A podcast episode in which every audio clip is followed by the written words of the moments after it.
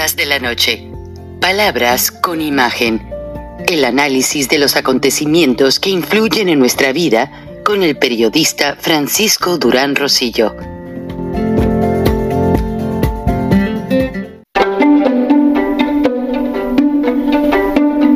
Frank Durán Rosillo eh, te saluda y los saluda a todos ustedes, su amiga María Celeste Raraz, para invitarlos a que se suscriban a mi canal de YouTube, María Celeste Raraz, tal como mi nombre, donde les informo todas las semanas eh, sobre entrevistas que tienen un tema que ayuda a mejorarnos como personas y de paso son interesantes. Las pueden encontrar en mi canal de YouTube, así que los espero. Y se suscriben gratis. Hola amigos de charlas de la noche, palabras con imagen.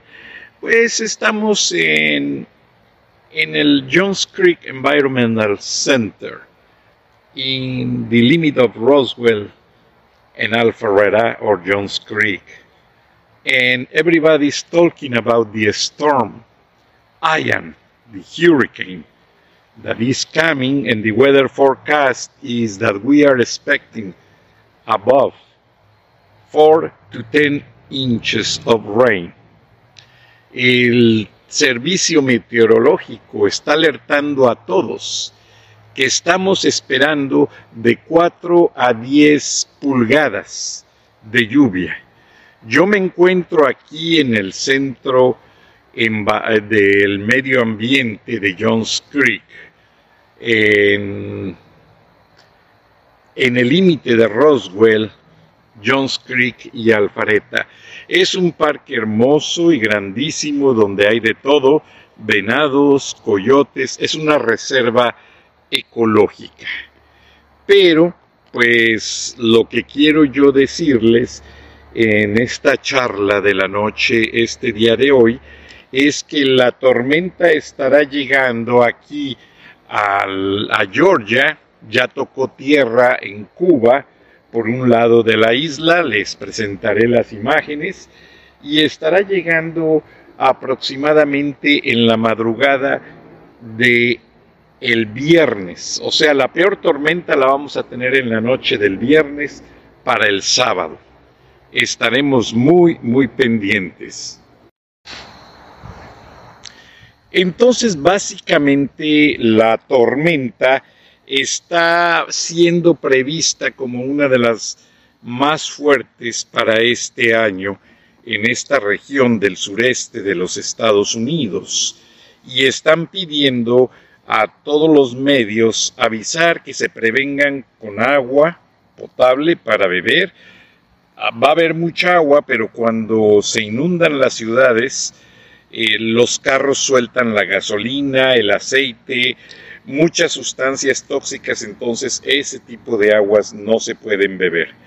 Además, ya algunos supermercados han sido abarrotados y las mercancías han desaparecido ya que la gente está tomando previsiones para estar una semana aproximadamente, que es lo que se prevé, encerrados en casa, viendo a ver qué comete como efecto secundario este huracán hayan.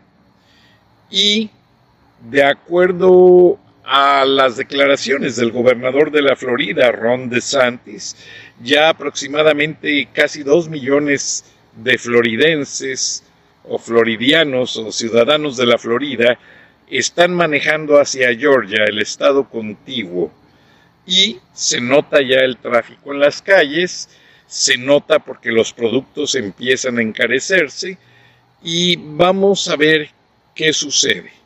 Esperemos que sea una tormenta que no ocasione muchos daños. Aquí a Georgia va a llegar en una intensidad grande, con 4 pulgadas de lluvia y vientos hasta de 60 millas por hora. Entonces se espera demasiada lluvia por muchos días y esperemos que no afecte vidas humanas. Ya los departamentos de bomberos prepararon los departamentos de salvamento acuático para estar alertas con lanchas y helicópteros. Esperemos que sea lo menos dentro de lo más malo.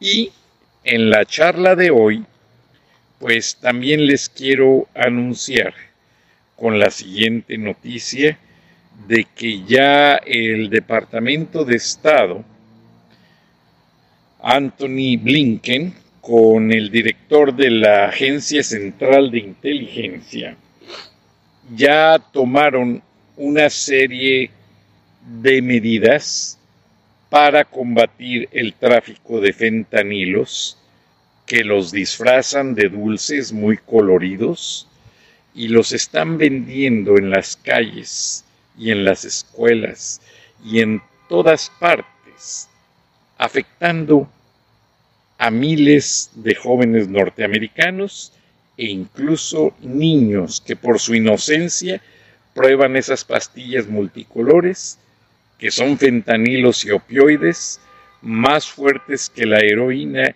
y que otras poderosas drogas. En conclusión, las autoridades federales están pidiendo a las autoridades estatales y locales estar alertas para la, eh, la fiesta del Halloween, o sea, la noche de brujas, y si las personas no conocen a sus vecinos, que vaya un adulto acompañando a los niños y que solo les permitan recibir dulces empacados y muchas veces hasta esos pueden ser peligrosos.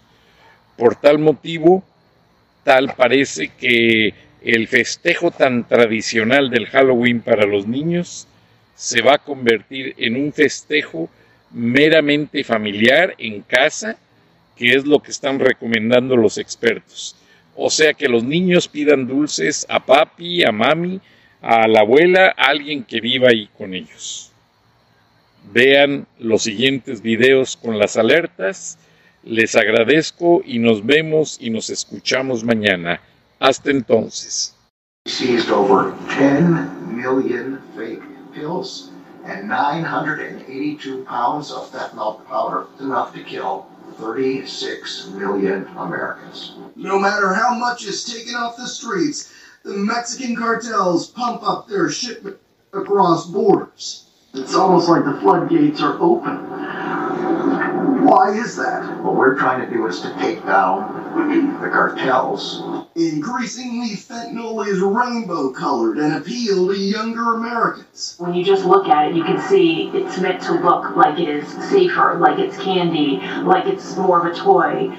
The cartels are showing no mercy in states like Colorado, where there has been a 70% increase in deaths, more than 900 last year. Fentanyl killed Max Osterman, a smart and athletic 19 year old became addicted to drugs. His mother, Kim, says law enforcement hasn't cut off the supply, nor has it held enough people accountable. They're not prosecuting these drug dealers, and they have no incentive to stop. The DEA says that it has formed two counter threat teams whose mission is to take down the Sinaloa and Jalisco cartels, but U.S. investigators have been trying to accomplish that for years. Nora. Jeff Gaze, thank you. And still ahead on tonight's CBS Evening News, the search for an American ski mountaineer who disappeared on one of the world's highest.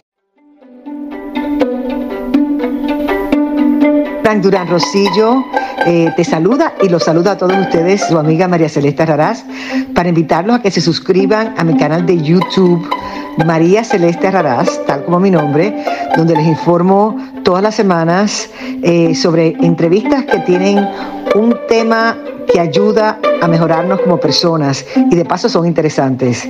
Las pueden encontrar en mi canal de YouTube, así que los espero. Y se suscriben gratis.